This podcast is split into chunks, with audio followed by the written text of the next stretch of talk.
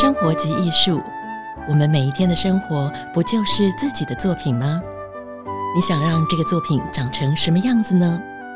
本节目由台中国家歌剧院为您制作播出，欢迎收听《生活及艺术》单元。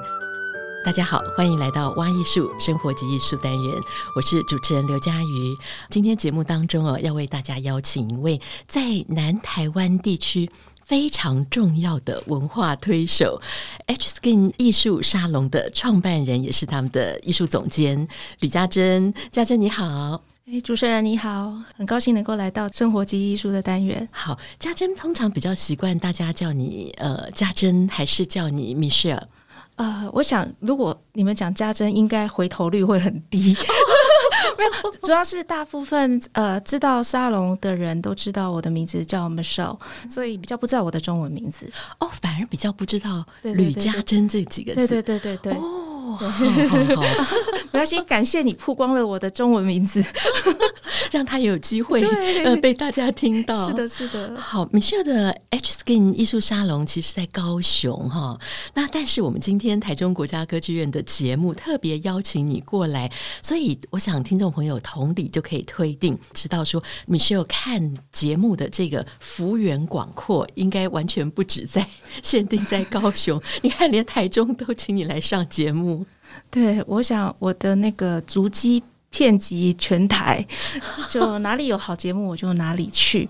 那以前因为没有疫情的时候，甚至飞到日本啊、欧洲啊、哦、这些，所以更不要说，其实就在台北、台中，对我来讲其实是更轻而易举，这个距离完全不被限制哦。是，对，就像今天，其实我们后面刚才来的时候，我还问嘉珍说：“哇，今天请你跑到台北录音，会不会很辛苦？”他说：“不会，不会，因为我今天刚好晚上就要听一场音乐会。”对，没没错，我想我在利用时间上应该还还蛮能够技巧性的利用时间啦，所以我那时候知道，呃，你们跟我约采访的时间，我就其实已经知道今天晚上会有一场音乐会，哦，所以就是特别安排在今天的下午来接受采访。嗯哼，所以晚上就能够立刻杀去进音乐会，没错。没错。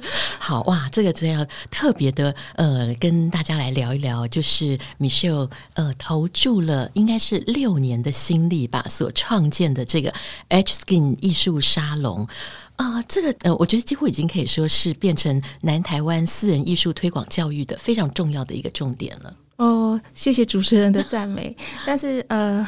我我不敢这么说，但是因为我觉得永远就有很大的进步空间。那其实每走一步，或是每办一个讲座，其实我都一直在思考，我们究竟要下一步要做什么。嗯。所以其实我觉得永远没有最好，所以我只是一直努力的想要往前冲，把这个东西做好而已。好，没事真的很有冲劲哦。所以 H-Skin 艺术沙龙创办到现在六年。大概你们有没有统计过，已经办了多少的活动或者是讲座？呃，我们总共讲座跟活动零零总总加起来，应该超过一百五十场。哦，原始我设定是希望一个月一次就好，嗯，可是其实从我开立到现在很难，只有初期可能一个月一次，但后来就是。呃，很多的邀约，或者是哦，又觉得有不错的节目，或是有觉得不错的内容，想要跟大家分享，就会变成一个月两次，然后三次，然后后来又想说，啊，那不然这样控制在一个月两次就好了。可是其实都很难在我的掌控之中，它会不断长大。对，所以每次年度，我每半年会设定一次节目的表单出来，可是每次我都不敢放太多，就是怕万一这个状况之下，我们会变成一个月要办好多场。那我们其实，我们不是像基金会啊，或者是什么协会，有很多背后的这个就是行政团体可以来支持我。我的行政团体就是诊所的员工哦，他们同时间你的讲座的沙龙的 工作人员。对，所以我们在人手上本来就已经受限。那当然，尤其他们对于这个领域更是陌生，所以包括文案这些，他们不全然能够接手。所以，其实如果一个月要办三场，对我们来说是还蛮吃吃力的。嗯，那所以我都是捡着其他的时间在做这样。嗯哼，是，所以等于说是有自己的工作之外，还要负责这个讲座的沙龙工作。嗯，跟我们介绍一下这个 H Skin 艺术沙龙，因为我在照片上面看到，哦，这地方好漂亮。呃，对，其实呃，我想大家都知道了，其实我们其实是皮肤科、外科、整形诊所。嗯、那因为我们刚好楼顶有一个会议中心，还蛮大的。那过去这个中心主要是在办医学的会议，那只是因为我跟我先生就说，哎，这个空间这么大，可是其实它被利用的机会很低，当然不可能每天都在做这个会议嘛。嗯、所以我们其实刚好有这个空间啦。对，然后这个空间，空间，那刚好这个空间我们其实是自地自建的。那当初所有的这个自地自建的设计，全是为了，其实是为了符合诊所的营运。那从来也没有想到后来会是变成呃。有点就是复合式，嗯，对对对，就触角越来越广阔。对，因为如果来过我们沙龙的朋友们，其实迎宾入口就当然同时也是我们的美容中心的入口，嗯、那也是沙龙的朋友的入口，所以非常的融合在一起啊。那现在大概这个讲座的沙龙大概有多少成员？呃，其实我们成员群组上大概三百多位，嗯，那可是当然不可能每次都三百多位的参加，所以大概成员来来去去，我们统计过名单，大概也是差不多在三四百左右。啊，对，是我看了一下你们的讲座内容，我在想说，天哪，这真的都是大牌哎！你真的花了好多的心力，而且你邀请到的，呃，不是演奏家，就是指挥家，像我们大家熟悉的焦元溥也常常到你的呃讲座里头去，陈瑞啊、严俊杰啊、黄俊文，这是我最爱的小提琴家，他们都到你那边去办过讲座活动。哦，是的，是的，嗯，呃，其实呃。我不是刻意去找这些所谓的明星啦，嗯、但是我觉得也对，我在想要怎么说比较好。这些大明星的出现，我想，呃，不是我刻意去邀请，嗯、而是说，我觉得很多单位可能也看到我在高雄经营的这个努力跟诚恳，嗯，所以他们也很愿意提供资源给我。那同样的，我会用。极大的努力，同样来回馈这些音乐家。我想这是彼此相知相惜，所以才会促成这一些看起来很像就是很明星式的这个活动。可是我觉得这个都是，比如说每个单位。他们真的是很诚恳，然后也很重视我们，因为也希望能够耕耘南部的这个听众嘛。那只要我可以使上一点力气，我也很愿意大家借力使力，然后可以把很好的音乐、很好的艺术推广出去。嗯哼，对啊，但是当然是非常感谢各个单位很愿意这样子无条件的支持我。嗯哼，而且我发现你们讲座安排的这些内容不只是音乐，触角是蛮广泛的。呃，对，因为除了音乐，我自己很大部分的兴趣是艺术。只是说初期，我觉得如果同时要做这么多件事情，是一件也做不好。哦，所以我只是觉得先从古典音乐。那一方面，古典音乐我觉得我也比较熟悉。虽然我不是学音乐，但至少我喜欢它的程度比较久一点。没有了，是说开始的时间。所以我就觉得说，那我先来做。古典音乐的部分，因为我一直觉得艺术、音乐、文学、建筑、人文这些是根本没有办法分割的。呃，你绝对不会说我喜欢音乐不喜欢艺术，我喜欢艺术不喜欢音乐。我觉得应该不是这个样子，所以并不是我刻意把触角扩展这么大，而是我觉得它本来就是应该要融入，不知不觉的就融入我们的生活当中。只是，但我其实虽然说我们也有艺术课程，但是其实我们是。有计划性的一步一步的去扩，而不是说一次就有这个有那个有这个。可是这样也很容易让我的学员搞不清楚我们到底要上什么。哦、其实每一门艺术都是一个很大的学问。那我只是觉得以现阶段来讲，我觉得还有很多很重要的事情要做，就就音乐的推广、艺术的推广。所以我会先把力气先。聚焦在这边，那未来也许有什么机缘，我不知道。那也许我可以再带领我的学员们再去看更多艺术的世界。嗯哼，我相信会不会有很多人都问过你说：“哎，Michelle，你是不是学音乐的？为什么这么懂音乐？” 后来发现好像不是，对不对？不是，不是，对，因为很多人也以为我是学艺术或是学音乐，那其实我不是，我只是一个真的非常喜欢音乐跟艺术的人，在我们那一辈。就是家里有给我们学一些音乐啊，或是乐器啊、哦。小时候有学乐器，对，但我觉得学乐器并不表示我们会喜欢上音乐。没错，你讲对了。我相信很多小孩子都会觉得啊、哦，每天在弹钢琴，好烦，好烦，好烦。当然，也许是我的家庭环境，他们并没有刻意要让我走上音乐家的路，只是希望我有一个女生嘛，就觉得说希望有一个兴趣。嗯，然后。但有时候我会觉得，当初如果我爸爸稍微逼迫我一点，嗯，也许我现在应该也是个音乐家吧？会吗？你不会反而比较反抗？不不，呃，当然这是都是当年因为爸爸妈妈也没有特别刻意强迫我去去学乐器，所以我其实学乐器也是非常不认真的。哦，对，是学钢琴吗？我学钢琴，可是后来因为我喜欢上音乐，其实我有学长笛哦，然后也一度想要考音乐系，可是问题是。技不如人，所以我我觉得这不是适合我的事情，所以我就决定就不考音乐系。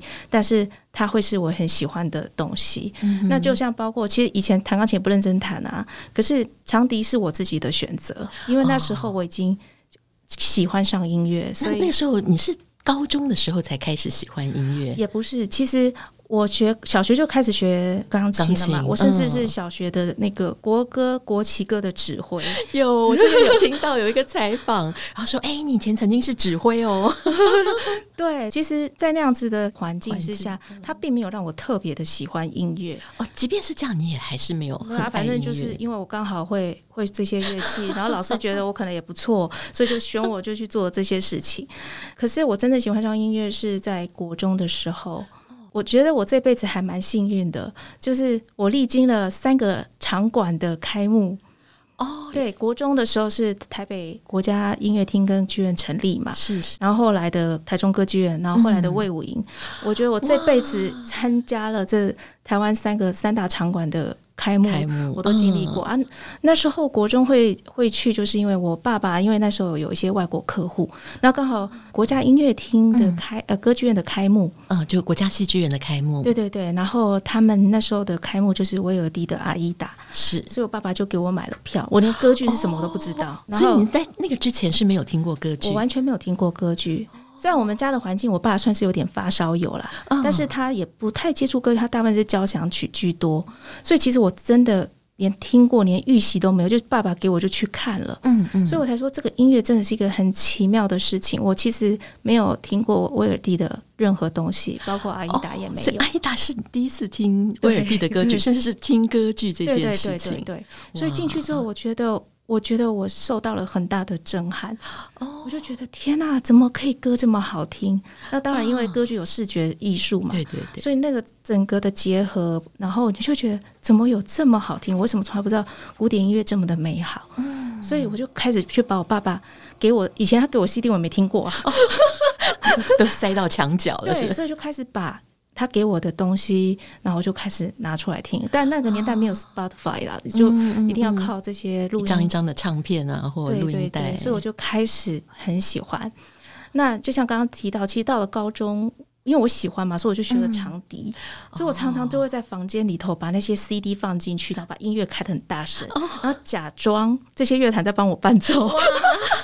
你就吹协奏曲了，对对对，就其实也根本就吹不好，然后或者是根本跟不上拍子，然后就去买谱啊，然后假装模拟呀、啊，对对对，是，所以哇，那时候你是先从歌剧开始听，对，所以你是特别都是专听歌剧吗？还是有哪几些哪些作曲家的最喜欢？呃、也不是、欸，就是家里有什么我就听什么，哦、然后。只是歌剧家里也没那么多，但是真正让我就是说启动你喜欢音乐的那个东西，对我来讲是刚好那一出歌剧，嗯，所以我才说，其实你说我没听不懂意大利文啊，可是就在那个氛围之下，你就会发现它启动你所有的细胞，嗯，我就觉得那我过去在做什么？啊，是，我觉得好像真的就要靠一些启动哦，把那个心里头的对于艺术喜爱的那个魂忽然勾起来，对，对，然后事情就发生了。对，就像艺术也是，其实我从小我们家非常多，因为我爸爸喜欢收古董，哦、所以我们家很多的古董字画。嗯、我以前的周末，我爸爸只要有空，嗯、他就要带我们去故宫历史博物馆。哇，哎，好棒哦！对，我现在也觉得好棒啊。嗯、可是你要知道，小时候我们会觉得，为什么？人家不是在 playground 玩吗？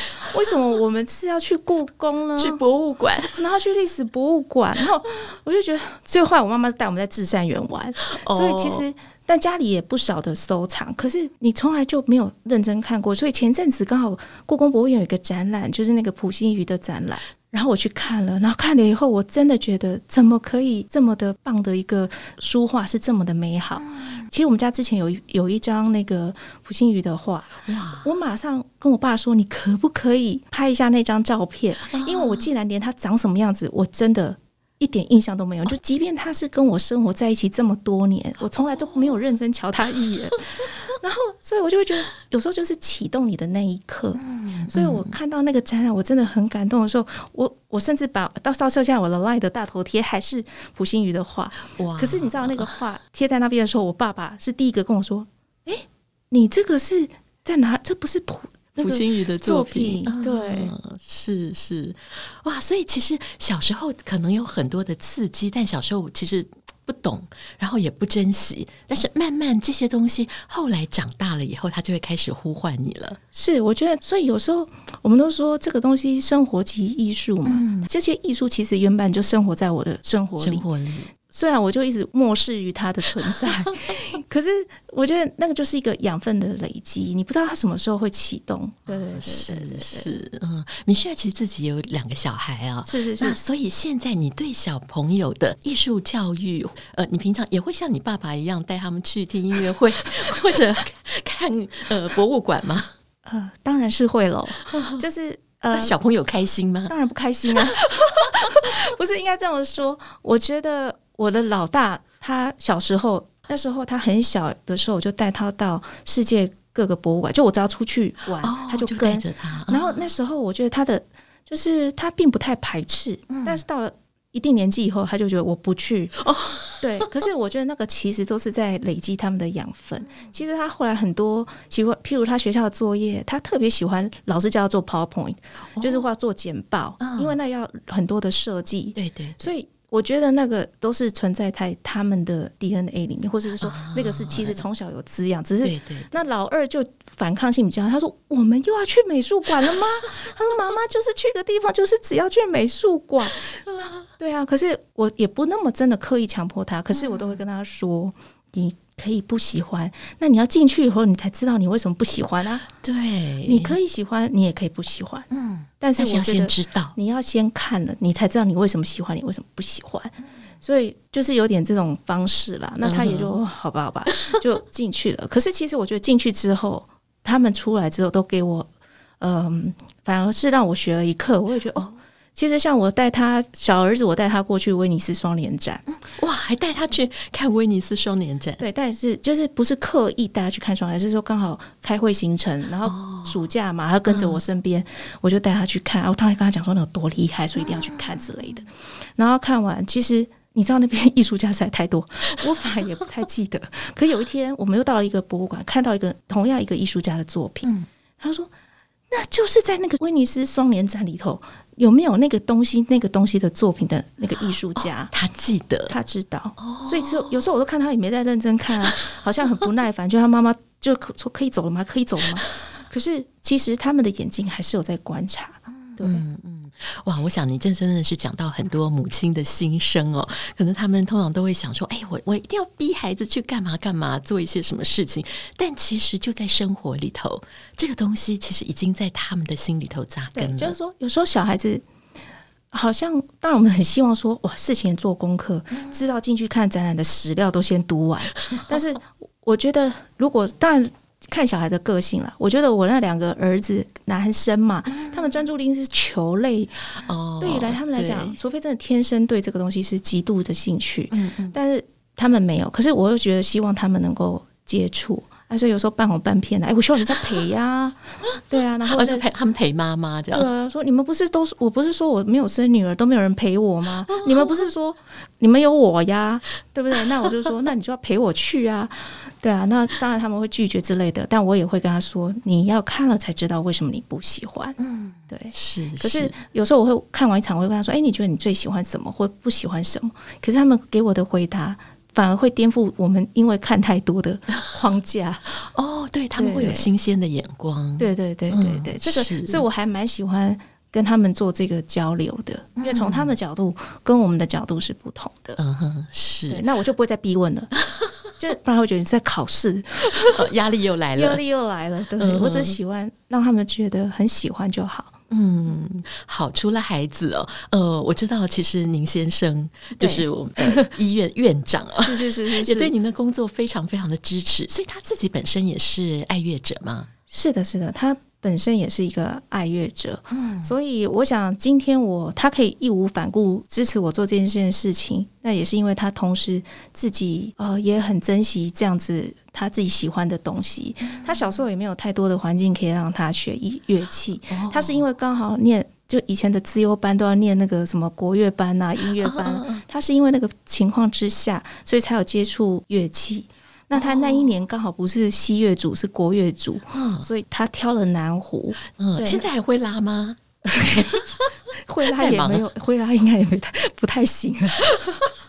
所以曾经他为了陪小孩，就是学小提琴。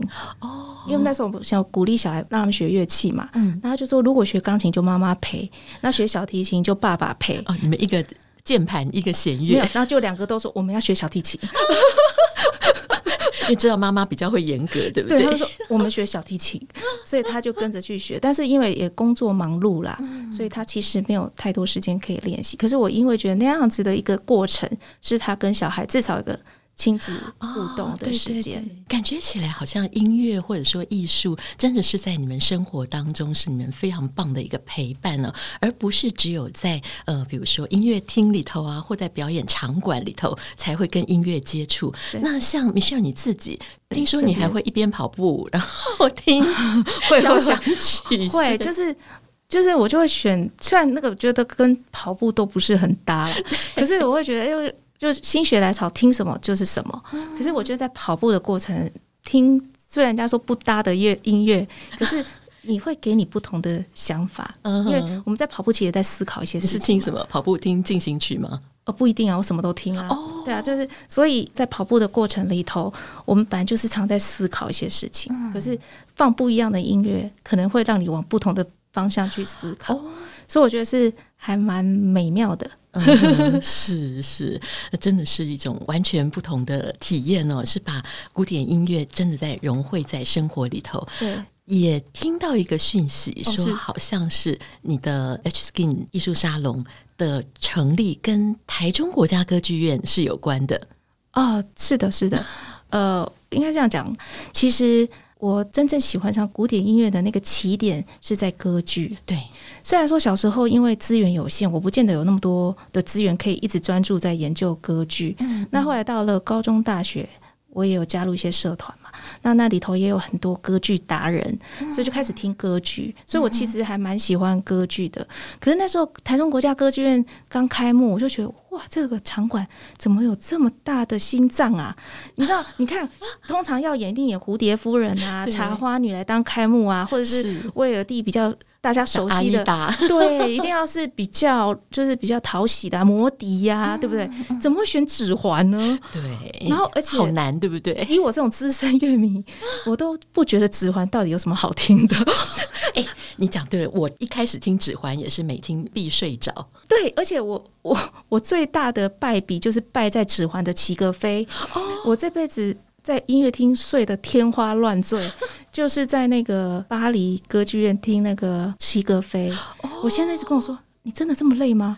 我说：“我不知道为什么，我就是起不来。”然后几乎我可以说我真的睡整场，然后睡很久哎，齐格飞好长哦。对，然后可是我就一直努力要中场休息，赶快掐自己或干嘛？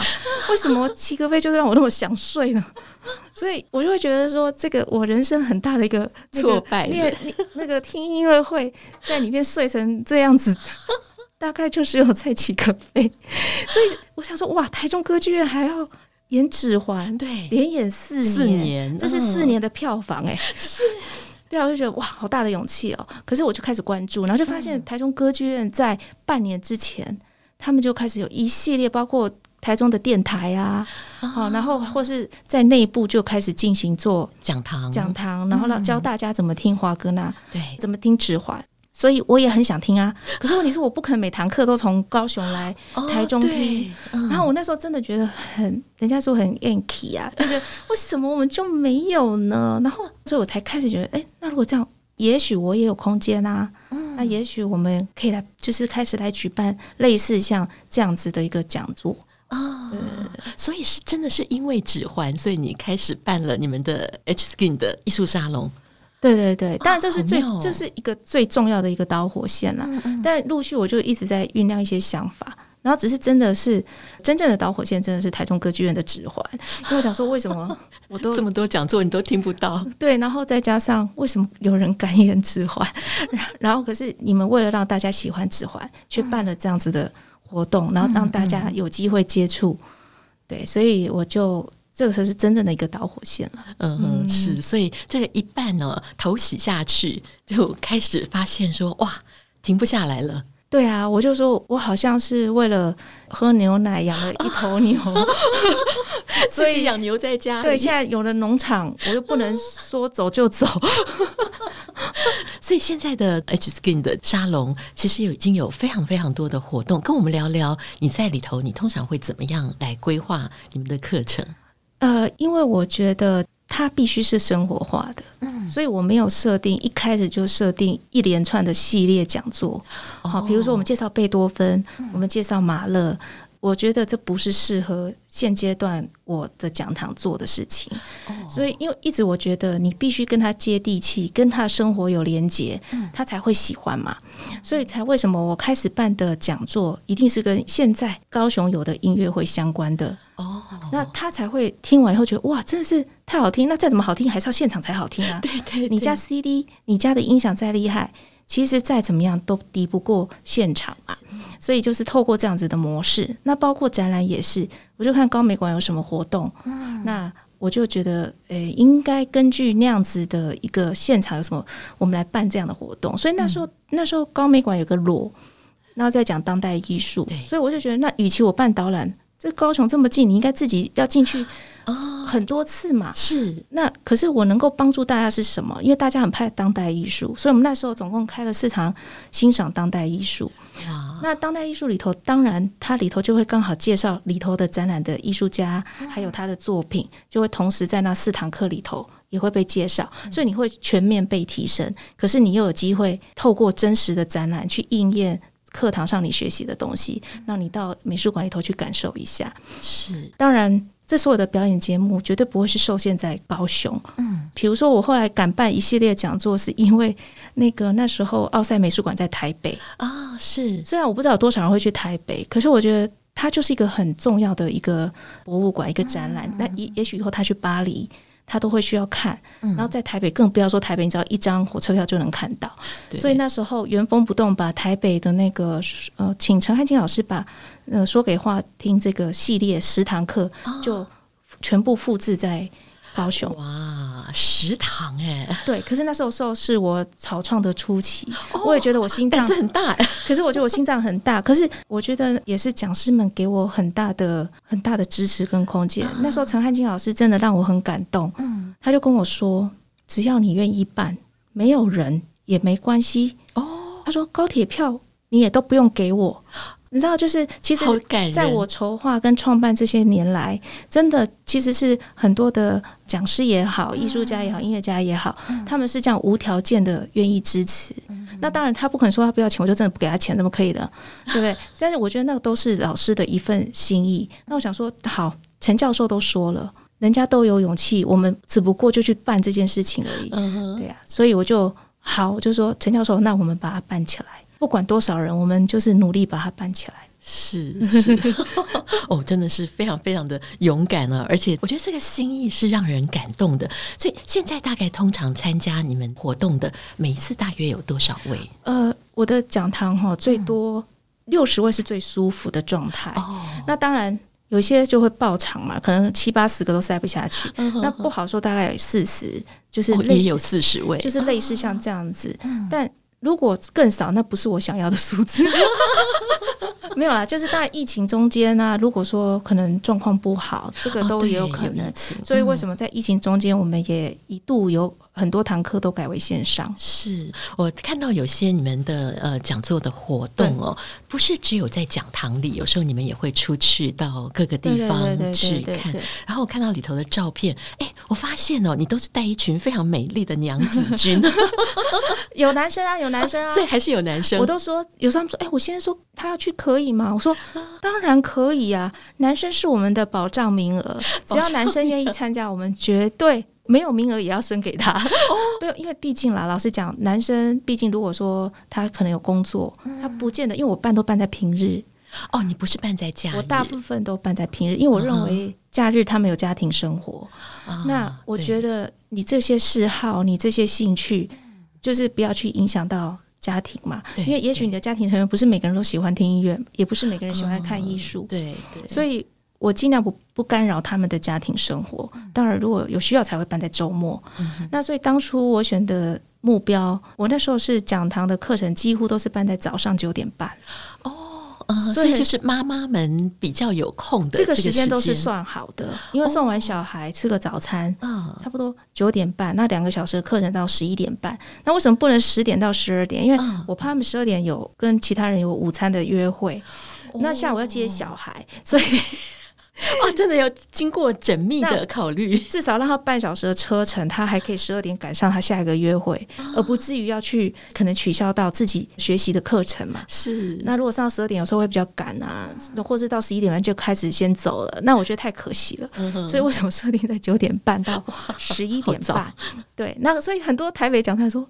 高雄 真的假的？九点半上课，九点半有这么多人要上课吗？所以我草创初期的时候，讲师来真的都吓到了。他说九点半真的有这么多人要上课哦，感觉起来那是一个非常美丽的画面。九点半就一群妈妈们开始很认真的记笔记，准备上课了。对，然后当初设定这个时间点，是因为我觉得妈妈其实是一个家庭的。灵魂人物嘛，对，那就像我们讲的，如果你要跟你的生活结合，嗯、如果这个妈妈都不喜欢，你也不要指望小孩会喜欢。没错，那所以我就觉得妈妈会影响一家人，嗯、对，影响一个妈妈就是影响一家人。没错，没错。所以我就想说，那我先选择这个族群的人，哦、那让他可以把这份喜欢带回到他的家庭里。对，对，因为。比如说，我觉得这个指环应该是创下整个台湾应该歌剧乐迷很重要的一个，算是一个里程碑了。对，嗯、那这四年我带着我小儿子，哦，他都会跟着你，我们。一起收集完，哇，好棒哦！我跟我跟吕代卫老师说，吕代卫老师应该是台中也是很有名的讲师。我就说，吕老师，我跟你说，大概除了你儿子最小，应该就是我儿子了。那是他几岁？那时候，哎，我儿子那时候都念小学，他好像比比吕老师的儿子大一岁，所以他全程四年都跟着我听完。这个故事我也曾经跟人家分享，因为我儿子其实那时候不想要去听，他听到指环要那么久，对他就跟我说坐那么久屁股都痛，你千万不要帮我买票，因为他他觉得光听到时间他就坐不住了。然后那刚好那时候那一年我请吕老师来讲女武神，嗯，然后后来他可能就无聊无聊，他就跟我说：“那我可以上去听吗？”我说：“可以啊。”然后后来就是你们讲座的时候是，那那堂女武神我们总共要讲四堂。那第一堂他听完以后，他就跟我说：“妈妈，我下礼拜还可以再听吗？”哦，我说：“当然可以呀。” 所以他就把它听完之后，他就跟我到听到第第二堂，他就跟我说：“你可以帮我买票吗？” 哇，这已经影响了你儿子了。对，所以我也是一直跟人家讲这个故事，不是说我的儿子多有慧根，绝对不是，而是当他把那个心打开，然后因为有人带领他。这也就是为什么我要办这些讲座。那因为你带领他之后，他会打开他的触角。他本来是拒绝我的，可是也因为这样，让他把整个指环的四年也都，甚至那年女武神他已经去预习到那个诸神黄昏去了。对、啊，第四部他都自己去听了。对，那当然那个因为神话故事他也很喜欢啦。可是我觉得这都是让小孩去开启他视野。诶，也许不是小孩，也许是我们。我觉得很多人也觉得拒绝听华格纳，或是拒绝指环。可是如果有人去把那个门打开来给你，那怎么去打开它？那这就是 H Skin 艺术上一直想要做的，怎么打开那个门，让大家知道古典音乐或是艺术到底有多么的美好。是是 啊，我觉得这个画面好动人哦！真的就是打开一扇门，可能很多人的生活当中，他并不是真的对艺术没有兴趣，对对，对，只是没有人帮他打开那扇门。对，所以我才说，一个指环对一个孩子来讲，真的是很太长而且太沉重的一个歌剧，包括里头没有好听的咏叹调，对，对不对？然后又要做这么久，那何况他是一个年纪那么小的孩子，那。他也绝对没有什么什么音乐天分可言，他只是因为刚好那个机缘把他的那个心打开了，然后他看到《指环》这个歌剧怎么去欣赏，所以《指环》绝对是会是列在我这一生对于台中国家歌剧院，因为他他他改变了我，就是说。这个东西也让我促成我要做沙龙，对。可是它也让我们的眼界可以不一样，是是。然后又有这样子的机会，可能这个小小的幼苗已经种到孩子的心里头。那虽然不知道它未来会有怎么样子的开花结果，但是生命当中好像有一个艺术的陪伴，那个感觉是完全不一样的。对啊，你看这样，我跟他就有个话题啊。他小时候跟妈妈一起四年一起看过这个表演，嗯、那我想。这是我跟我孩子的故事。那我们沙龙一直在推广做讲座，也是希望你本来没有很喜欢歌剧，你本来没有很喜欢古典音乐，可是可能我们的一个活动，或是因为我们带领去看了什么艺术品，或是一个呃什么音乐会，开启了你的那一扇门。那你可以跟你的古典音乐有不一样的故事，或甚至你的家人、你的朋友，对啊。哇，我觉得今天跟 Michelle 这样聊天，我真的发现是一个活生生的例子哦。就是呃，怎么样让艺术不是被关在殿堂里头的，而是真的能够成为我们生活当中共同会呼吸的一部分，而且也是让生活成为一种艺术。我觉得真的是从你的身上看到一个非常美好的融合。哦，真的谢谢。所以好，H Skin 艺术沙龙接下来还会有一些什么样子的规划呢？我规划还呃，应该是说想法很多，对不对？对，其实呃，应该怎么说？其实我从来没有设定好我应该长什么样子。哦、我其实我所有的目标，就像我刚刚提到的，嗯、其实我们。不敢接触古典音乐或是艺术，都是觉得因为它太高尚了，哦、很多人会害怕，会是有距离的。可是其实那个些距离跟那些都是因为我们的心嘛，我们的心没有办法打开来，所以我们就没有那个勇气去尝试它。所以我做了很多的活动、讲座，或者是这些企划，最主要目的就是怎么样去吸引他们。然后让他们愿意踏出那一个步伐，嗯、所以为什么有时候你看，说我还会去，比如说这次会有在教会办活动，对，那之前我也有在茶室办活动，哦，那我只是用不同的方法，那我会挑适合的音乐或是适合的调性的东西，我再把它结合在一起，是。那就是所谓的五感嘛。当你五感都打开的时候，嗯、就算这个音乐你再怎么不喜欢，可是你五感打开之后。音乐的那个感知可能会偷偷就溜进来了，对对，所以或者是某一档节目我自己也很喜欢，那我就会想办法怎么样，就是企划一个活动或是讲座，找讲师，然后可以就是让大家跟我一样爱上这个东西。嗯，对，所以我我只是所有的活动都是因为用这个角度下去做的，嗯，所以我没有给自己限制什么。比如说我今天跟你聊天聊一聊。就发现我可能又有什么点子了，然后我就会诶，也许在下一个活动，我就会去把它执行出来。所以我先生都很怕我出去跟人家聊天，他说：“你怎么每次出去跟人家聊天就会生一个小孩回来？” 不，我觉得他应该也是很骄傲吧，因为我看到一个报道，他说啊，我的太太就像杜邦夫人，感觉起来他是非常骄傲的。他他最厉害一点就是喜欢晒老婆吧，对啊，所以但我想呃，也是因为他真的也很喜欢音乐跟艺术，嗯，所以他就是讲的笑话。有一次就是因为在我们讲堂，他有时候太忙不可能上来，他上来讲堂致辞的几率几乎其微，偶尔只要他有空，我就想说也让大家就是认识他一下，认识一下金主，对对对，认识一下金主，然后他就。上次他说出那句话的时候，觉得说感动的要死，对，觉得说他觉得我的太太像杜邦夫人一样，是对，然后邀请很多呃这些艺术界、音乐界的人士，然后让大家可以在这个沙龙里头，嗯、然后可以有不一样的学习，然后跟不同的人交流跟对谈，嗯哼。哇，真的是非常感动。我觉得艺术在你们家人的生活当中啊，好像变成了一个连接剂。